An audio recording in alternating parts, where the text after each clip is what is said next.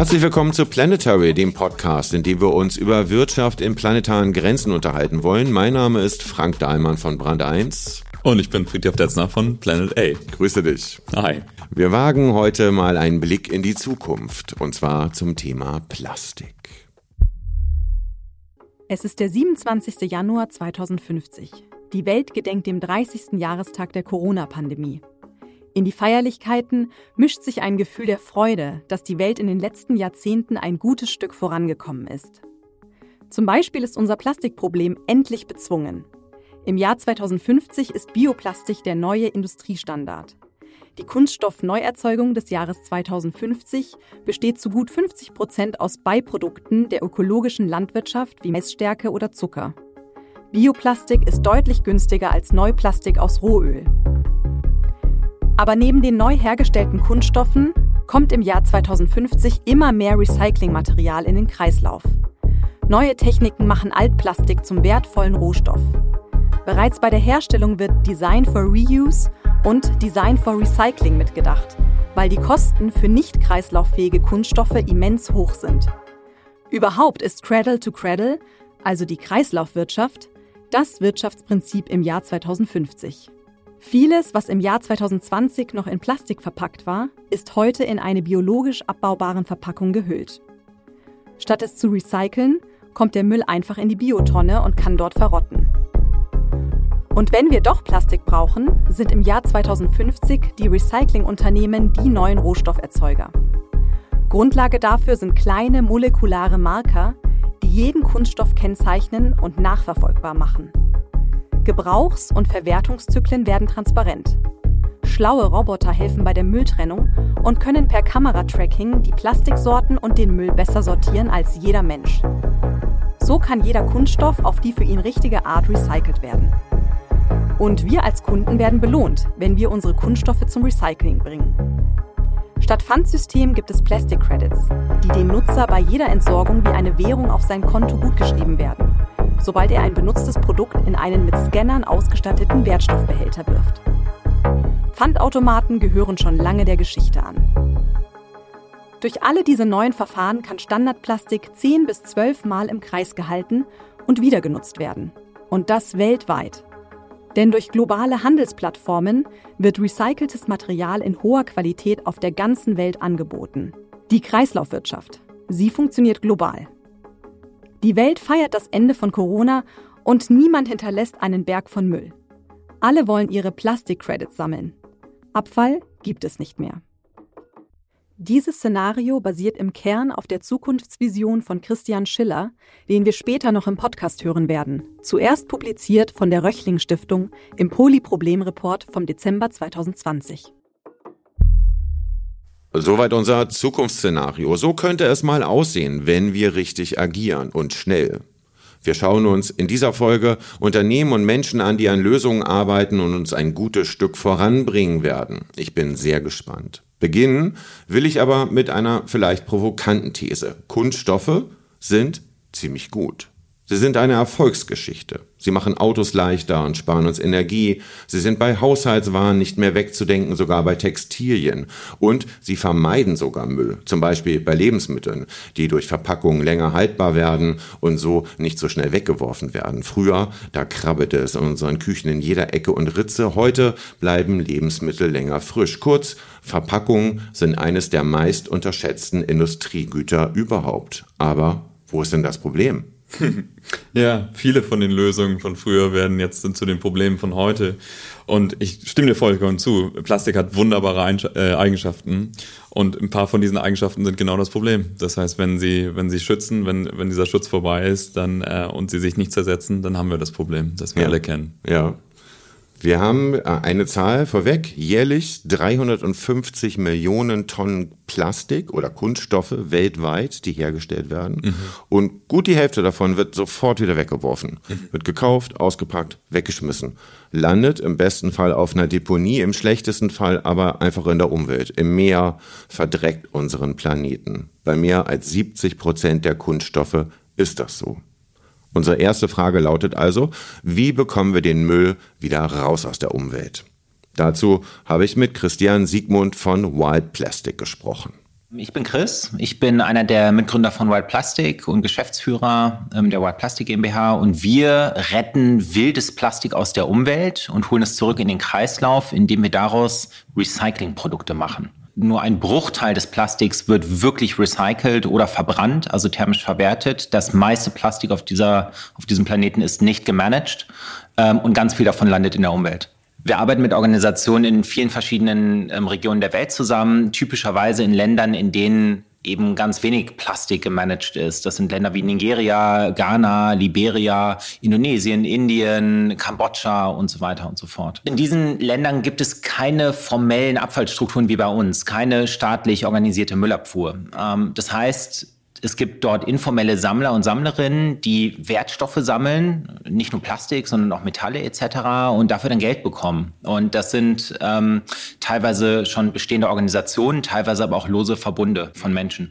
Wir kaufen das Plastik auf, ähm, nehmen es dann im Grunde balliert zurück, ähm, um es dann zu recyceln, ähm, erstmal zu waschen, aufzubereiten, zu recyceln und daraus dann wieder einen Rohstoff zu machen.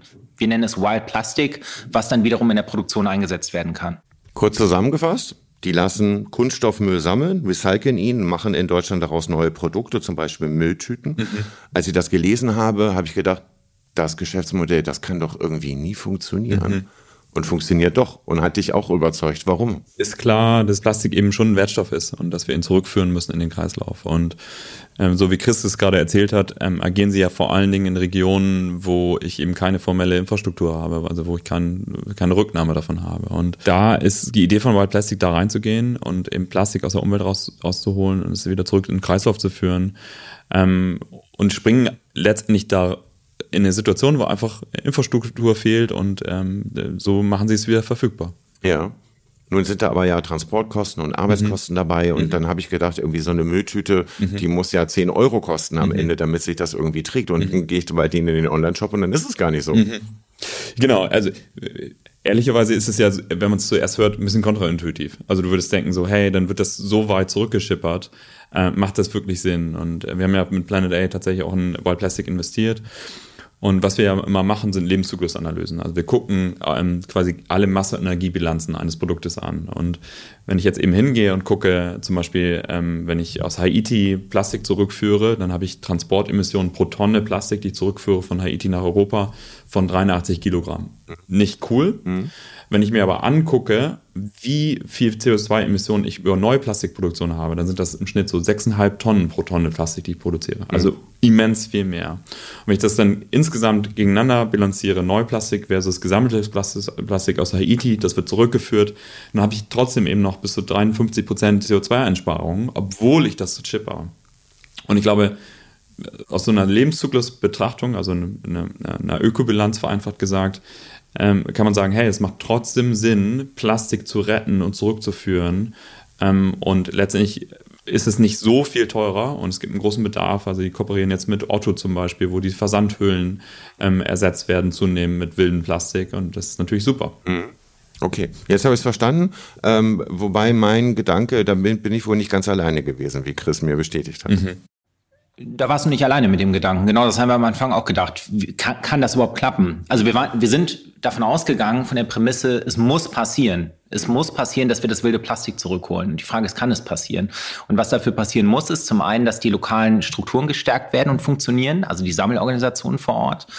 Ähm, und das klappt schon ganz gut. Die sammeln sehr effizient, sortieren manuell und schaffen dann einen hochwertigen Stoffstrom, der wiederum gut recycelt werden kann. So und der die Mehrkosten sowohl ähm, finanziell als auch ähm, CO2-bilanziell durch den Transport sind gar nicht so hoch, wie, ich da, wie, wie man denkt. Mhm. Also ähm, das macht am Ende nur einen Bruchteil aus.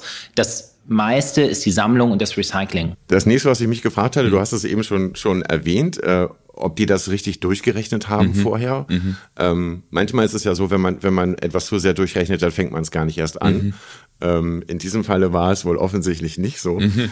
Ähm, und sie haben angefangen und äh, ich finde das ganz bewundernswert. Ich, Nochmal Chris kurz. Die souveräne Antwort wäre jetzt, wir haben das alles ausgerechnet. Nee, ich glaube, wir haben... Ähm wir haben gemacht und wir haben dann am Anfang gelernt, hey, also am Anfang der Kette angefangen und gesehen, hey, das funktioniert, die Sammlung funktioniert gut und das ist auch, das ist auch machbar. Uns geht es ja nicht darum, da die Löhne zu drücken, sondern im Gegenteil auch noch eine Dimension, faire Löhne zu zahlen, weil das ist eine, eine unsichtbare Dimension des Plastikmüllproblems, äh, das soziale Thema. Ähm, aber dann ist uns eigentlich klar geworden, sobald wir die Sammlung und die Logistik gut organisiert haben, sind wir eigentlich aus dem Gröbsten raus. Die haben jetzt gerade erst angefangen, haben, glaube ich, so 250 Tonnen Plastik mhm. haben sie gerettet, wie, wie sie das so schön formulieren. Mhm. Ähm, und schon kommt so die Frage auf, warum macht man denn das nicht in Deutschland? Warum geht man dazu nach Haiti? Mhm. The good news, wir haben funktionierende äh, Infrastruktur. Wir müssen es nicht machen. Und ähm, Plastikrettung ist auch nichts, was Wild Plastic jetzt erfunden hat, sondern ich selber war ganz viel in Indonesien und Indien unterwegs, stand auf großen Müllkippen und habe da mit Müllsammerinnen gesprochen. Ähm, und das ist eine existierende Industrie. Also da gehen, da gehen LKWs, äh, also auf manchen Land Landfills ist es so, dass die, die LKWs ankommen, es wird runtergeschüttet und dann gehen die Müllsammler hin und trennen das dann nacheinander, weil es eine Ressource ist. Und ja. letztendlich ähm, ist, ist, ist genau das, was halt Plastik ist, das ist eben auch zurückzuführen. Ja. Chris hat auch von einer Karte erzählt, von der UN, glaube ich, ist die, ja. ähm, wo dann mal so aufgeteilt wird, mhm. wo eigentlich wildes Plastik mhm. so herrscht. Ähm, und dann sieht man halt Deutschland 0 Prozent, mhm. Indonesien 86 Prozent, genau. glaube ich. Ähm, also wer, wer, keine Ahnung, mal nach Südeuropa äh, fährt und denkt, das ist aber dreckig hier, ja. der sollte vielleicht mal nach Indonesien fahren, dann da ist der Eindruck ein anderer. Ja, total. Und ich glaube, das ist auch ähm, wichtig, das anzuerkennen, weil wenn man in der Welt unterwegs ist und äh, quasi den Leuten vorwirft, hey, ihr geht nicht richtig mit eurem Plastik um, ehrlicherweise Bullshit. Also weil wenn, wenn, wenn keine Strukturen da sind, was soll ich denn damit machen? Wo komme ich denn damit hin? Und ich glaube, das ist wichtig anzuerkennen, auch wenn ich auf Reisen bin oder in andere Länder gehe, wenn ich keine formal etablierten guten Strukturen habe, aber trotzdem quasi alles in Plastik verpackt ist, dann habe ich halt ein Riesenproblem. Und das zu adressieren, ist eine Aufgabe von, oder das hat sich äh, quasi Wild Plastic hier als Aufgabe gegeben, ist eine sehr aktivistische Firma. Aber es ist halt hundertprozentig total wichtig, dass diese Länder natürlich auch Strukturen entwickeln oder dass man diesen Ländern hilft, vernünftige, verlässliche Strukturen zu entwickeln, weil das sehen wir, ist die eigentlich richtige Lösung. Und ich, so wie ich Wild Plastic einschätze, ist es auch so, also sag mal, das, der Best-Case-Szenario für diese Firma wäre, dass es diese Firma nicht mehr brauchen würde. Mhm. Und äh, das ist auch das Selbstverständnis von dieser Firma und das finde ich auch klasse. Mhm. Ähm, ich fand es klasse, dass man mit diesem gesammelten Müll nun ausgerechnet einen Müllbeutel macht. Das, das, das hat eine, das gewisse hat, Ironie. Ne? Das hat eine gewisse Komik an sich und das, das mag ich total. Ähm, hab mir so eine Tüte tatsächlich auch mal mitgenommen, um sie zu testen, ob die, ob die was taugt. Ähm, und wie gesagt, ähm, mich gewundert, dass die im, im Preis irgendwie nicht wirklich teurer ist als eine äh, Mülltüte, die aus Neuplastik äh, gemacht mhm. wurde. Ähm, Chris, erzählt noch mal kurz, wie es dazu kam. Also wir haben ähm, eigentlich aus einer Stoffstromperspektive begonnen zu denken. Und das war, dass wir gesagt haben, also es gibt ja verschiedene Plastiksorten, Hartplastik, Folienplastik, ähm, äh, PET für Flaschen etc. Und Folienplastik ist das größte Problem es wird am wenigsten aufgesammelt, die SammlerInnen bekommen am wenigsten dafür und es ist am schwierigsten zu, zu recyceln. Jetzt kann man sagen, ja, wie doof, damit anzufangen. Aber aus einer Problemperspektive war uns klar, naja, also wenn wir das schaffen, dann wird alles andere einfacher. Und das ist eigentlich das drängendste Problem. Dafür gibt es keinen Markt. So, dafür gibt es auch wenig Strukturen. Und, ähm, und jetzt zu den Produkten. Ähm, der, der Stoffstrom definiert das Produkt. Also aus einer Folie wird eine Folie, aus einer Flasche wird eine Flasche und so weiter. Ähm, und das bedeutet, aus den Folien werden zum Beispiel unsere Wildbags, Mülltüten, aus den Folien werden aber auch die Versandtaschen von Otto. Ebenfalls das gleiche Material. So. Und da kann man sich jetzt noch drei, vier weitere Produkte ähm, in der Kategorie dazu denken, die, die kommen werden, definitiv. Spannend ist aber auch, dass wir anfangen werden, andere Plastiksorten zu retten. Also Hartplastik etc. Nun ist Recycling was Hochtechnisches mhm. eigentlich. Mhm. Ähm, und ich habe mich gefragt, wie schafft man es, da eine gleichbleibende Qualität reinzubekommen? Mhm. Man bekommt irgendwie Container geschickt, macht die auf und weiß ja gar nicht, was einen erwartet. Da hast du recht. Also ich glaube, auch hier die, die Möglichkeiten von Plastik und die Kombinierbarkeit ist auch gleichzeitig das Problem. Ähm, das heißt, du kannst verschiedene Layer von Plastik miteinander verschweißen, um bestimmte Eigenschaften zu erzeugen. Du kannst ganz viele Sachen machen und du kannst ganz viele verschiedene Sachen machen. Und das Problem ist, je verschiedener und komplexer die Sachen sind, desto schwieriger wird das Recycling. Deswegen ist das Wort Recycling in großen Teilen auch eigentlich das falsche Wort, sondern was eigentlich passiert in ganz vielen Fällen ist Downcycling. Also ich mache aus Stoffströmen dann irgendwie immer das nächst Schlechtere mhm. und am Ende wird alles ein Blumentopf oder eine Parkbank, weil ich da irgendwie alles reinmanschen kann und dann wird das daraus. Aber wir brauchen halt limitiert Blumentöpfe und Parkbänke, sondern wir müssen es eigentlich schaffen, die Wertstoffe wirklich zirkulieren zu lassen, also Recycling, also das Gleiche wieder daraus werden zu lassen. Das ist eine riesengroße Herausforderung und je komplexer die Produkte sind, desto schwieriger ist genau das zu erzielen. Ähm, das heißt, die, die, die Herausforderung für Wild Plastic an der Stelle ist es, eine hohe Qualität von diesem Material zu bekommen, um das dann eben auch zu schaffen. Und ich meine, sie macht eine Mülltüte raus. Das ist eben zum Beispiel nicht Food Grade, ne? Also du kannst mhm. da nicht Lebensmittel drin, drin einspeisen und das ist ähm, schade, dass das nicht geht, aber irgendwie auch verständlich. Ja. Das heißt, irgendwie ist da das Gleiche wieder draus werden zu lassen, ist, ist richtig und ist wichtig, aber deswegen glaube ich, braucht es noch mehr Firmen und auch andere Ansätze an manchen Stellen, um, um das Problem in den Griff zu bekommen. Ja. Er hat mir noch erzählt, dass, dass da eine wahnsinnige Vorarbeit ist. Mhm. Es ist ja nicht so, man ruft da irgendwo an und schickt mir mal einen Container, mhm. sondern man ja. baut dann äh, äh, Kontakte auf zur Organisation, ja. man prüft das erstmal, man kriegt so ein Sample zugeschickt, das genau. wird im Labor getestet. Ja. Das kann ja auch mit Schwermetallen belastet Exakt. sein und, und so weiter, nicht? Bevor man dann überhaupt den ersten Container ordert. Und er sagte auch so, die ersten drei Container etwa, das ist schon irgendwie auch Risiko. Ähm, bevor man dann merkt, mhm. so beim vierten, fünften, mhm. okay, die verstehen, was wir wollen, mhm. die sammeln sauber mhm. und damit können wir dann auch was anfangen. Ne? Das ist schon irgendwie auch hochriskant, oder? Ja, ähm, auf einer Seite ist, man macht es halt einfach mal. Ne? Also ja. und ich, ich, ich glaube, ich meine, Unternehmertum gründen und ähm, also du tust, du siehst ein Problem und du fängst an, es zu machen und du hast den Mut, einen Container voller Müll in dem Sinne wirklich zu, zu bestellen, sortierter Müll. Ja. Und, ähm, und ich, ich, ich, glaube, das ist das Tolle, was an, an, an dieser Stelle passiert. Und ich so, wir haben eben über Sammlungsstrukturen und die anderen Sachen gesprochen. Was man ja de facto schafft oder was Wild Plastic schafft an der Stelle, ist eine verlässliche Abnahmegarantie zu geben. Mhm. Was wertvoll ist, weil es den Organisationen vor Ort ja zu, also da, dadurch enabled man sie, verlässliche Strukturen aufzubauen, weil man sagt, hey, man kauft jeden Monat einen Container voll mit mhm. gesortiertem Plastik. Mhm. Und so schaffst du es eigentlich, ähm, die, die Strukturen vor Ort zu stärken, verlässlicher zu machen, weil sie auch Gehälter auszahlen können auf einem guten Niveau, weil du einfach eine bestimmte Abnahmegarantie drin hast. Ja. Und das ist, finde ich, ein tolles Beispiel, wie ein Startup schafft, eigentlich eine verlässliche Infrastruktur zu fördern vor Ort in den Regionen, wo es Probleme gibt. Ja. Stichwort Struktur. Mhm. Die haben auch eine ganz merkwürdige Struktur. Die haben nämlich eine Stiftung gegründet.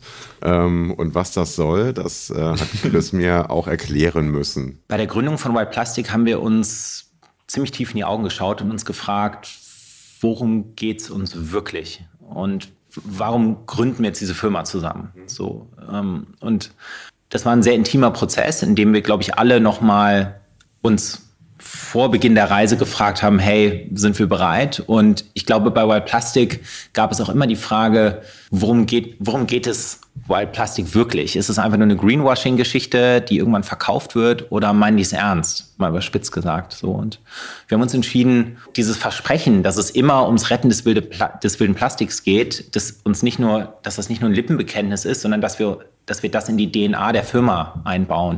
Und deswegen haben wir ein Prozent unserer Stimmrechte an die Purpose Stiftung abgegeben, ähm, die dafür sorgt, dass dieses Unternehmen nicht verkäuflich ist, also sich selbst gehört und die Gewinne ähm, kein Selbstzweck sind, sondern ähm, dem Zweck dienen, also reinvestiert äh, werden in, in das, was wir tun. Und das bedeutet, ähm, wir können alle bei einem erfolgreichen Unternehmen partizipieren mit guten Gehältern, aber wir machen das nicht, um es irgendwann schnell zu verkaufen.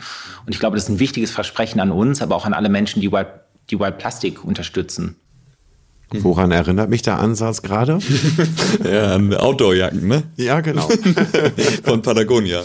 Patagonia, gerade äh, jetzt, wo wir es aufnehmen, äh, heißt im Gespräch. Mhm. Ähm, auch da hat der Gründer ja beschlossen, die Firma praktisch sich selbst zu schenken. Mhm ähm, um das Ganze so zu manifestieren mhm. und äh, zu sagen, hier wird nichts verkauft, hier ja. wird nicht äh, am Ende groß Reibach gemacht, sondern ja. äh, das soll so funktionieren. Das, das scheint ein ähnliches Konstrukt zu sein. Genau, und ähm, also erstmal super Move, also kann man mhm. einfach nur Beifall klatschen und ähm, das, das ist schon häufiger passiert, dass große Unternehmen in quasi Stiftungskonstrukte überführt wurden, äh, weil man gesagt hat, hey, man möchte die Mission, man möchte das Unternehmen langfristig aufstellen. Für ein Startup, was wächst und auch Kapitalbedarf hat, ist es noch ein bisschen schwieriger. Und ähm, Wild Plastic hat, ähm, da haben wir das oder eben trotzdem gemacht, so und und und das ist das ist klasse. Und ich glaube, mh, die Mission von Wild Plastic ist ja eine sehr aktivistische eine, und ist letztendlich auch eine, wo es darin ja, wo, wo es eine Stabilität geben muss in, in, in der Firma. Warum existiert die Firma? Und du willst auf, auf jeden Fall verhindern, dass sie in irgendeinen Konzern verkauft wird und ein Teil des Greenwashings wird. Ähm, und ich glaube, da ist es einfach ein, ein, ein, sehr smarter Move, genau diesen Weg zu gehen. Ja. Ähm, ich glaube, wir sind uns beide einig, ist, ein Wild Plastic wird nicht ausreichen. Ja. Wir brauchen eigentlich tausende solcher Firmen, mhm. um den Müll aus der Umwelt wieder rauszubekommen. Der zweite Ansatz ist natürlich, den Müll gar nicht erst in die Umwelt ja. gelangen zu lassen. Und da gibt es einen Ansatz, der nennt sich Biokunststoffe. Das klingt immer so toll. Mhm. Ist es das eigentlich?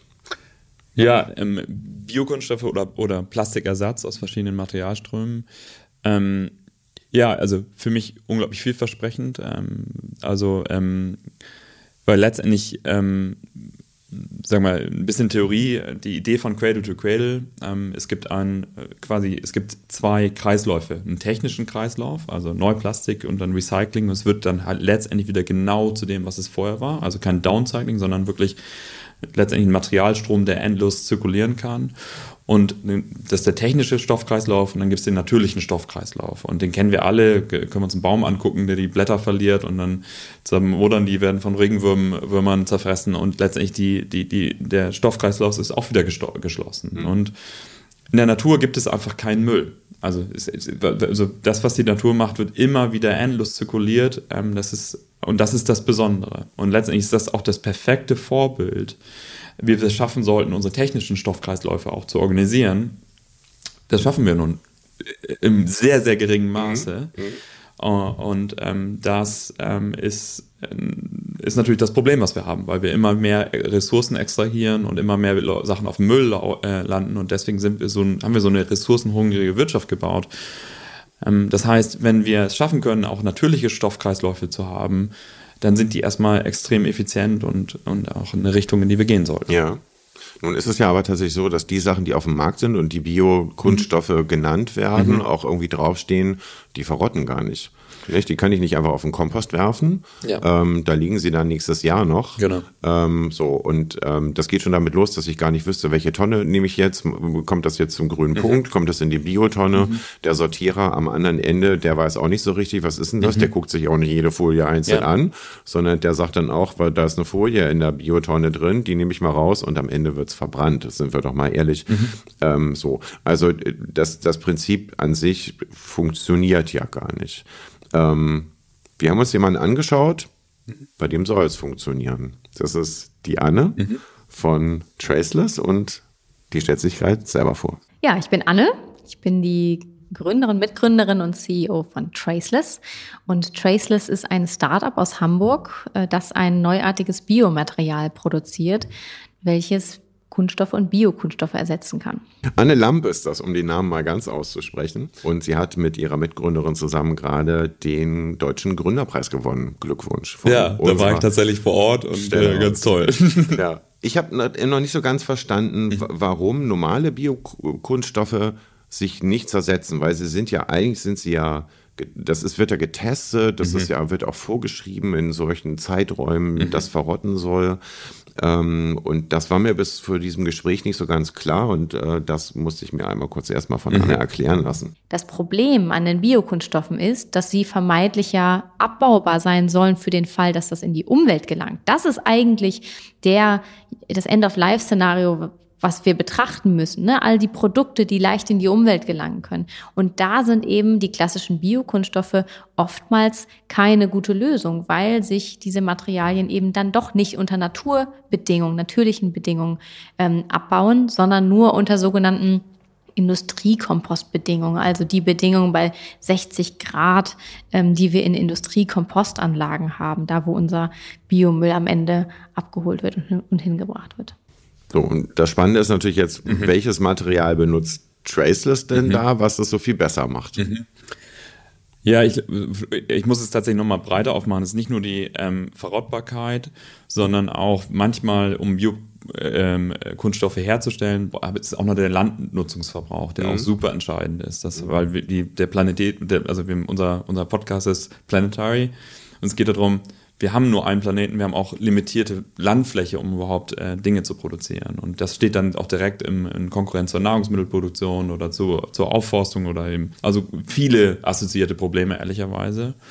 Und ähm, genau, und äh, jetzt habe ich einen Faden verloren. Das ist nicht schlimm, weil äh, Anne da tatsächlich gleich nochmal kurz drauf eingeht, auf die Landnutzung. Ähm, weil natürlich ist es ein großes Problem. Wir, ja. wir können es kurz vorwegziehen. Ja. Ähm, man, normalerweise nennt man das Tank oder Teller. Ja. Äh, ne? Heute geht es nicht um Tank oder um Kraftstoffe. Ähm, aber ja, natürlich, okay. auch, auch das ist etwas, was natürlich irgendwie Landfläche mhm. ähm, verbraucht. Mhm.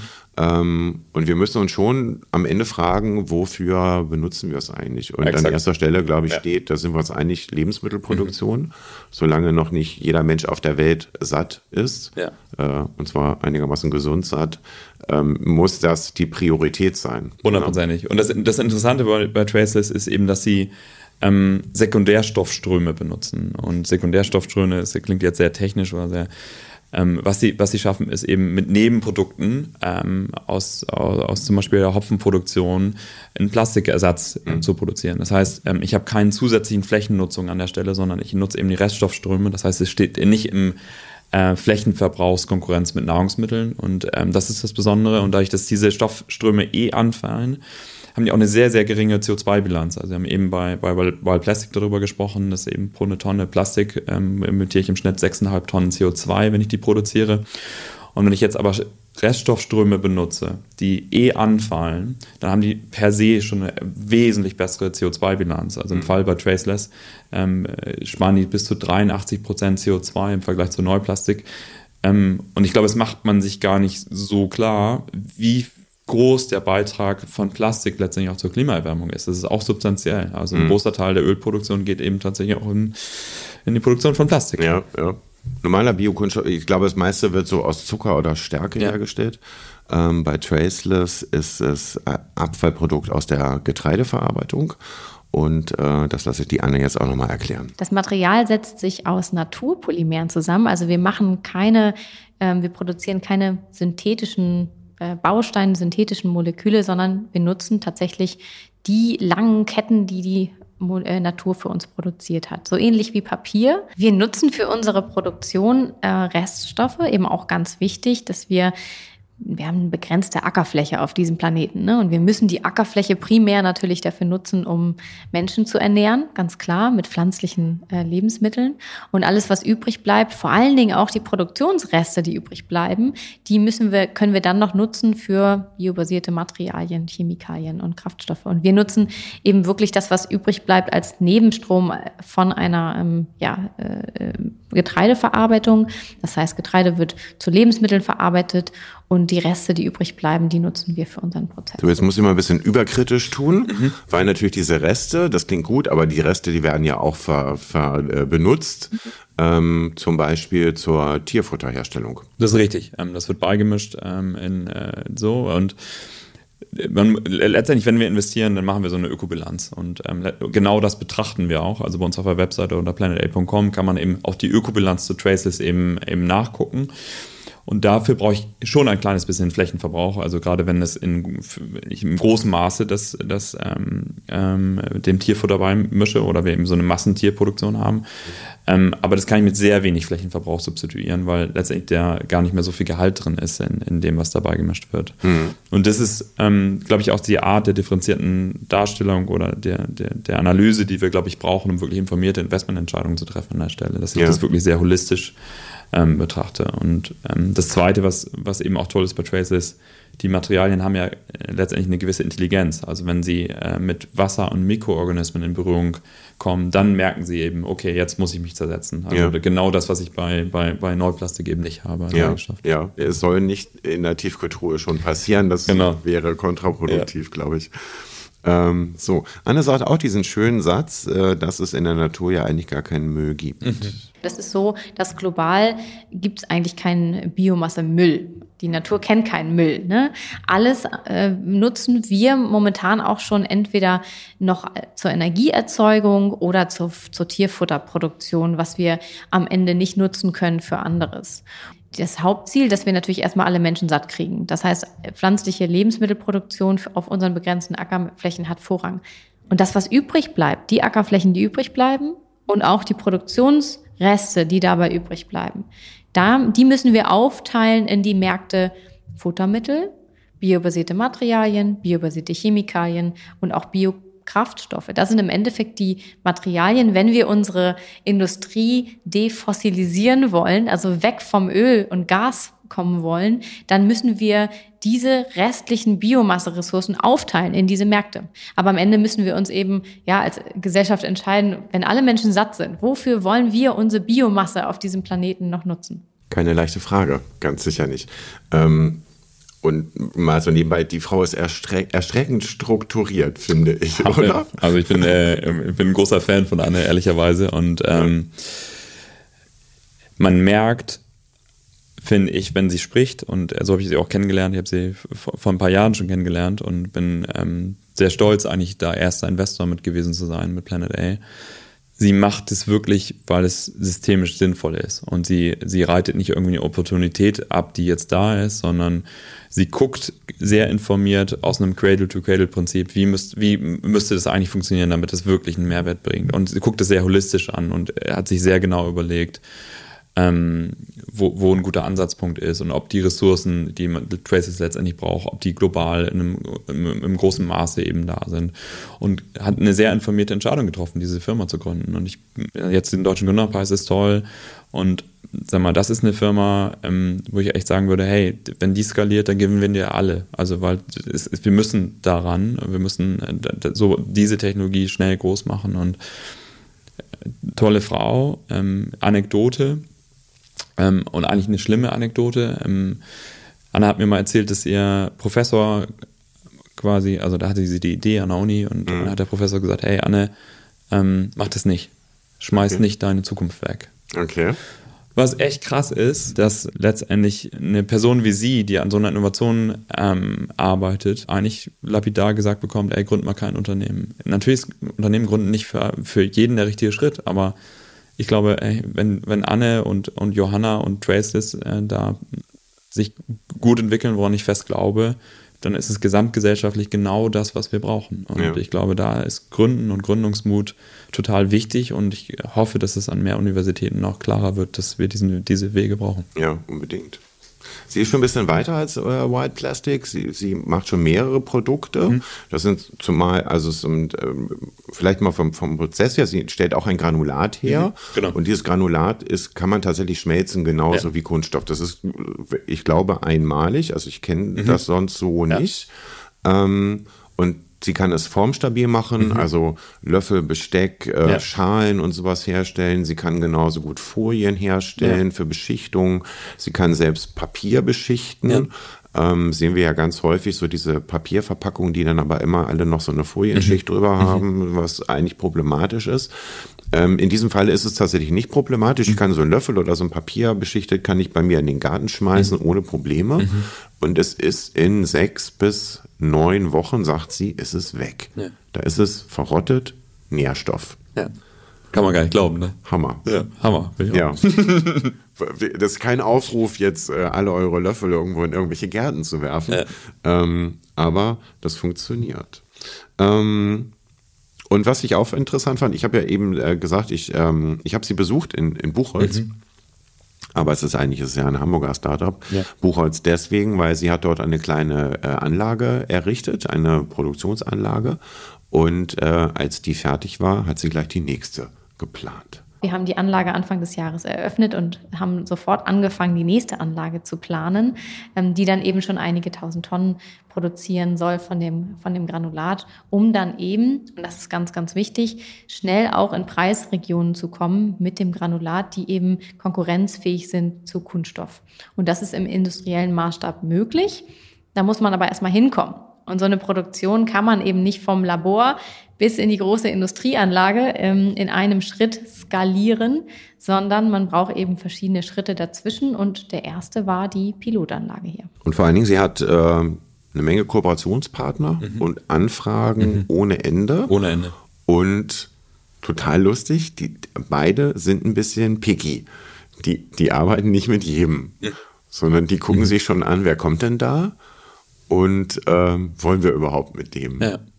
Ja, starke Position, oder? Ja, äh, dass man sich das als Startup überhaupt leisten kann, ist schon erstaunlich. Ja, ich glaube, also Traceless äh, meiner Überzeugung nach macht wirklich das Richtige. So und die ähm, auch genau die Art und Weise, wie sie raufgucken ähm, und sehr holistisch eben die die Material- und Stoffströme betrachten und wo das Potenzial ist, ähm, sag mal, wir haben die, die Lebenszyklusanalyse für, für sie gemacht und konnten eben auch ähm, aus einer wissenschaftlichen Perspektive die Evidenz erbringen, dass das wirklich Teil der Lösung ist. So, das kann man auf der Webseite angucken, habe ich eben schon erzählt, aber das hilft denen, total viele Kunden zu gewinnen, weil die halt mhm. einfach schwarz auf weiß sagen können, guck mal, das ist der Unterschied, den wir machen im Vergleich zu Neuplastik. Und das ist auch die Idee, die wir bei Planet A haben, die Dinge in Referenz zu setzen, um wirklich zu sagen, führt dieses Startup zu einer Idee innerhalb der planetaren Grenzen, wenn das groß wird, ja oder nein? Mhm. Und das kann man bei Traces ganz klar mit Ja beantworten. Und sag mal, jetzt haben wir ja noch andere Effekte. Der Ölpreis wird immer höher als Ausgangsstoff für, für Neuplastik. Also, das heißt, die Schere ist eigentlich absehbar. Und jetzt kannst du noch einen Schritt weiter gucken. Die Regulatorik wird halt immer stärker. Dass, dass eine EU eine immer progressivere Gesetzgebung hat, eben an, an manchen Stellen eben Neuplastik verbietet. Wo sind die Alternativen? So, mhm. Die Alternativen, die wirklich sinnvoll sind und die auch, also auch skalierbar sind. Und deswegen ähm, ist, ist Traces in einer fantastisch, fantastischen Situation und so wie Anders beschreibt, ja, es ist nicht so leicht äh, wie ein Software-Startup zu skalieren. So, ja. Du musst wirklich Geld in die Hand nehmen und wirklich gut planen, äh, aber das muss eben trotzdem alles schnell und zielstrebig funktionieren. Ja, ja. Wer sich als Kunde bei Anne bewerben möchte, der muss jetzt zuhören, weil sie definiert mal, wen sie da so haben möchte. Ja, also in unserem jetzigen Stadium ähm, ist es ganz, ganz wichtig, dass die Unternehmen natürlich ähm, da auch committed sind und äh, mitmachen wollen und auch wissen, dass das eine Entwicklungsreise ist. Ne? Also die Unternehmen, die sagen, ähm, bitte morgen 1000 Tonnen liefern an die Adresse in der Qualität, das geht natürlich noch nicht. Also wir brauchen die Pionierkunden, die First Mover, wie wir sie immer nennen, die jetzt mit uns zusammenarbeiten, um dann in zwei Jahren die Früchte zu ernten. Das ist ganz klar. Das hat sie noch ganz nett formuliert. Mhm. Ich weiß von ihr auch, dass sie zum Beispiel ungern mit Kunden arbeitet, die irgendwelche Lacke auf ihre Produkte drauf schmieren ja. und so.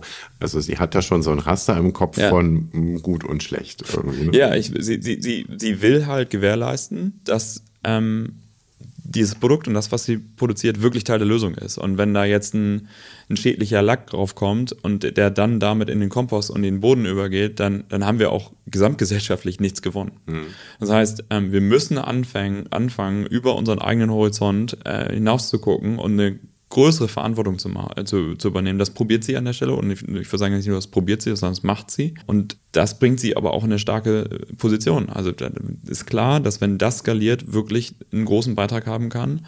Und dann kann ich mir halt tatsächlich eben aussuchen, mit wem ich zusammenarbeite. Und das finde ich auch toll, dass ein Startup jetzt schon an auch so eine, so eine Strahlkraft und auch so eine Marktmacht an der Stelle eben auch hat. Also, mhm. dass es nicht logisch ist, ähm, dass, dass das Kraftverhältnis andersrum ist. Und das finde ich toll. Ja.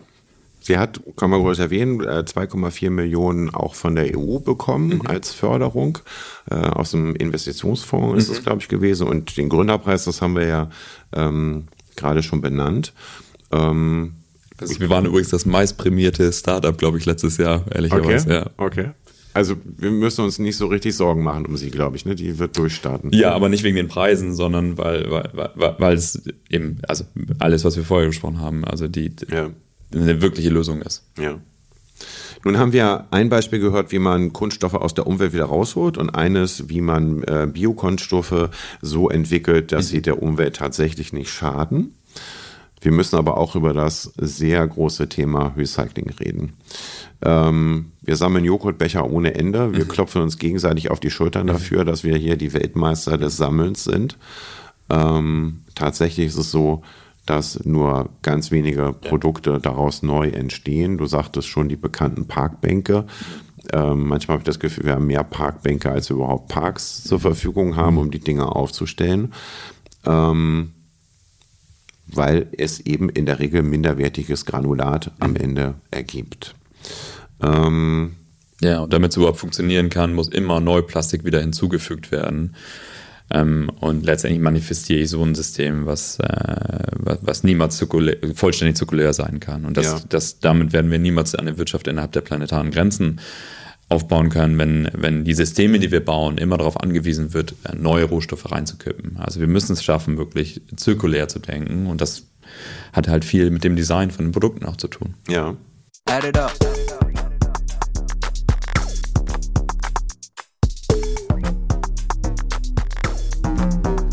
Add it up.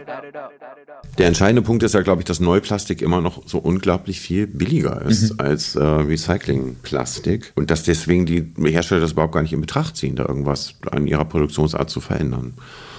Woran liegt das, dass das so, so ein preislich noch so ein Unterschied ist? Die Produktionskapazitäten, die Prozesse, das ist alles ähm, Plastik, Rohöl, war alles einfach so unglaublich billig, dass, ähm, dass es also einfach sich nicht gelohnt hat, wirtschaftlich das wirklich zurückzuführen. So. Mhm. Und ähm, und es eben auch keinen gesetzlichen Zwang gab, ähm, zirkuläre Systeme zu erschaffen. Ähm, so, und wenn, wenn, wenn ich die Rahmenbedingungen eines Systems nicht verändere, dann kann ich auch nicht davon ausgehen, dass das System auf einmal besser wird. Deswegen mhm. ist, glaube ich, ein typisches Beispiel, wo es ein Zusammenspiel von Regulatorik und, äh, und, und, und neuen Ideen auch geht, um, um das verändern zu können. Ja. Oder geben muss die andere Seite, wie kriegt man das Recycling günstiger? Also die technischen Verfahren, das wird man nicht so richtig hinbekommen. Mhm, ja. ähm, es gibt dort zwei Ansätze, mhm. ähm, die mich erstmal auch etwas verwundert haben, nämlich Transparenz und Digitalisierung. Und das führt mich zu dem nächsten Startup, was ich besucht habe, nämlich Surplus. Ich bin Christian Schiller, Gründer und Geschäftsführer von Surplus und wir bauen einen globalen Marktplatz für zirkuläre Kunststoffe. Das heißt, wir digitalisieren den Ein- und Verkauf von Kunststoffabfällen und Kunststoffrezyklaten. Wir lösen das Problem, dass recycelte Kunststoffe in der Regel teurer sind als neues Plastik. Das muss man mal reinsinken lassen, denn das ist eigentlich das Kernproblem der Plastikkrise. Wenn ich Einkäufer bei Bayersdorf, Henkel, Procter bin und konfrontiert bin mit der Frage, kaufe ich teure, recycelten Kunststoff ein, der qualitativ nicht gleichwertig ist zu billiger neuer Ware, dann greife ich in der Vergangenheit halt immer zur neuen Ware und die lineare Ökonomie setzt sich ewig fort. Solange du dieses Marktdifferenzial zwischen den hohen Preisen von hochwertigen Kunststoffrezyklaten und billiger Neuware nicht in den Griff bekommst, wird ein Einkäufer immer einen Anreiz haben, auf die Neuware zu wechseln, es sei denn, er wird gezwungen. Und Digitalisierung kann eines sehr gut, Transaktionskosten senken, also entspricht es einfacher, kosteneffizienter, transparenter zu machen, Kunststoffabfälle und Kunststoffrezyklate zurück in Produkte zu bringen und damit dieses Argument zu entkräften, ah, ist ja immer teurer als Neuware. Was ich an der Plattform ganz interessant finde, ist, dass man äh, Daten bekommt, mhm. nämlich ähm, wo, über, wo, wo entstehen überhaupt Kunststoffabfälle. Mhm wer recycelt die, zu mhm. welchem Preis mhm. und wo sind potenzielle Abnehmer. Mhm. Das ist ein Wissen, was offensichtlich vorher so noch gar nicht vorhanden war, sondern es mhm. wurde immer so zwischen zwei Leuten ausgedealt, aber ja. nie öffentlich und im großen Rahmen global. Total. Ich meine, also das ist das, was wir im Rahmen der Digitalisierung die ganze Zeit gesehen haben. Wenn ich die Dinge digitalisiere, mache ich sie auf einmal irgendwie nachvollziehbar und sehe eigentlich, wo die Potenziale sind. Und ich glaube, im, im Bereich von Plastik, ich habe so viele verschiedene Qualitäten und so komplexe Produkte. Ähm, ich habe äh, Endkundenabfälle, ich habe auch Industrieabfälle, alles in unterschiedlichen Qualitäten, Materialströme. Plastik ist wahnsinnig komplex. Ähm, da eine Transparenz reinzubekommen und die Digitalisierung ist total sinnvoll. Ja, und was mir auch nicht so ganz klar war, ähm, vielleicht hat man da so PET auch noch im Kopf, mhm. ähm, dass ich immer dachte, das Material, was dann da geschreddert rauskommt, das ist dann irgendwie auch sortenrein. Da weiß man irgendwie, das ist XY. Ähm, ist aber gar nicht so, wie Christian uns sagt. Im Endeffekt sind Kunststoffe extrem komplex. Ja? Also A, weiß man auch gar nicht ganz genau, welche Zusammensetzung dieser konkrete Shampooflaschenkunststoff oder Automobilteilkunststoff halt hatte, weil das ist ja letztlich ein Betriebsgeheimnis desjenigen, der dieses Produkt herstellt. Das geben die Brands auch nicht so leicht her, dass man sagt, ich weiß genau, welche Additive, welche Stoffe sind jetzt exakt in diesem Kunststoff drin, die es wiederum den Recyclern und Wiederaufbereitern leichter machen würden, zu entscheiden, kann ich diesen Kunststoff noch recyceln, ja oder nein. Deswegen, in der Vergangenheit gab es gar keine Standards, überhaupt erstmal festzulegen, welche Daten musst du preisgeben, wenn du Produkte auf den Markt gibst, die Kunststoff enthalten. Warum? In der Vergangenheit wollte auch niemand Recycling-Kunststoffe einsetzen. Jetzt mit dem zunehmenden öffentlichen Druck und ja, dem Verschmutzungsproblem, dem niemand mehr aus dem Weg gehen kann, ähm, setzen sich Brands ja tatsächlich auseinander damit, wie kann ich recycelten Kunststoff einsetzen. Und jetzt stellen sie fest, oh, es gibt ja gar keine Standards im Markt, wie ein Recycler, ich sag mal in Holland, seine recycelten Kunststoffe herstellt gegenüber einem Recycler in Deutschland. Was natürlich für globale Supply Chains ein Albtraum ist, wenn du dir überlegen musst, ich müsste als Brand mir jetzt von mehreren äh, Lieferanten meinen Kunststoff sichern, aber ich muss jetzt wie es heute noch ist, mit jedem Einzelnen in eine Lieferantenvereinbarung eintreten und ihm genau erklären, was brauche ich jetzt für dieses und jenes Produkt, eben weil die Standards fehlen. Das zerstört die Möglichkeit, heute noch äh, globale Supply Chains aufzubauen. Deswegen haben wir uns sehr stark engagiert in der Standardisierung und tun das noch und haben, da sind wir sehr stolz drauf, den ersten Standard für hochwertiges Kunststoffrecycling weltweit etabliert jenseits des PET-Pfandflaschenkreises. Gab es nämlich vorher nicht, weil in der Vergangenheit wollte ja niemand recycelte Kunststoffe haben. Den haben wir jetzt etabliert, zusammen mit 16 Wertschöpfungsteilnehmern. Und ich kann sagen, ohne zu viel zu verraten, ähm, der wird äh, gut angenommen im Markt, mittlerweile auch von Unternehmen, von denen wir nie gedacht hätten, dass die das auf dem Schirm haben, was wir als kleines Startup so machen. So, und der Name dieser, dieser neuen Norm, der ist so kompliziert, dass ich, Christian sagt den jetzt auch noch mal kurz. das ist die Dienstback 91446 und das, der offizielle Titel ist die Klassifizierung von Kunststoffrezyklaten nach Datenqualitätsleveln für die Verwendung und den internetbasierten Handel. So, ähm, jetzt haben wir den Namen einmal gehört, jetzt können wir ihn ja, glaube ich, auch gleich wieder vergessen. Ähm, wichtig ist nur, dass es nun einen Standard gibt, nach dem man sich richten kann, mhm. ähm, was die Sache erheblich leichter macht. So viel habe ich verstanden. Mhm. Was ich aber auch ganz faszinierend fand, war, dass man aus den Daten erkennen kann, dass ein großer Teil des Abfalls einfach verschwindet. Der ist weg. Und niemand kann einem sagen, wo der bleibt. Die Unternehmensberatung Systemic hat gerade eine Studie rausgebracht, sie nennt sich Reshaping Plastics über die Zukunft der Kunststoffindustrie in Europa. Dort steht schwarz auf weiß, über 20 Millionen Tonnen Kunststoffabfälle in Europa wissen wir gar nicht, wo die verbleiben. Stand heute. Wir wissen ungefähr von 22 Millionen Tonnen, wo die sind. Bei 21 Millionen Tonnen wissen wir es einfach nicht. Es fehlt an der ganz Basic Transparenz, wo landen diese Abfälle. Stichwort sind natürlich, kommen sofort äh, in your mind, ähm, ne, illegale Mülltransporte etc. Also ja, genau, natürlich und auch das, wo landen diese Kunststoffe eigentlich? Man weiß es gar nicht so genau. Deswegen machen wir das ganze Spaß ja bei Surplus. Die Digitalisierung der Abfall- und Recyclingströme ist eine der Grundvoraussetzungen, damit es überhaupt gelingen kann, Kunststoffe besser im Kreis zu führen. Schwieriges Thema. Wie, wie, wie macht man das? Wie, wie belohnt man jemanden dafür, dass er eigentlich weniger macht und eigentlich auch weniger verdient? Bei der Landwirtschaft gibt es solche Modelle. Nicht, dass man sagt, bitte lass dein Feld mal irgendwie ein Jahr in Ruhe und beacker es nicht und du bekommst Subventionen von der EU. Kann man geteilter Meinung sein, ob das wirklich so toll ist mhm. ähm, oder nicht. Aber in, in, in, so einer kunststoffverarbeitenden Industrie, wie, wie soll das funktionieren? Ja, ich, also Regulatorik, also die EU schreibt einen äh, höher werdenden Rezyklatanteil äh, bei neuen Produkten vor. Das ist natürlich so, dann müssen diese, also wir brauchen dann Prozesse, Digitalisierung, Wertschöpfungsketten, um das Rezyklat wieder zuzuführen und auch in einer hohen Qualität. Ich glaube auch, wir müssen es halt hinkriegen, sag mal, das Tolle an Plastik ist ja auch das Schlimme an Plastik. Ich kann da auch alles draus machen. Mhm. So. Und je komplexer ich diese Produkte mache, desto mehr Möglichkeiten habe ich, aber desto schwerer wird es, diese Sachen wieder auseinanderzuziehen und daraus wieder eine hohe Qualität zu machen. Mhm.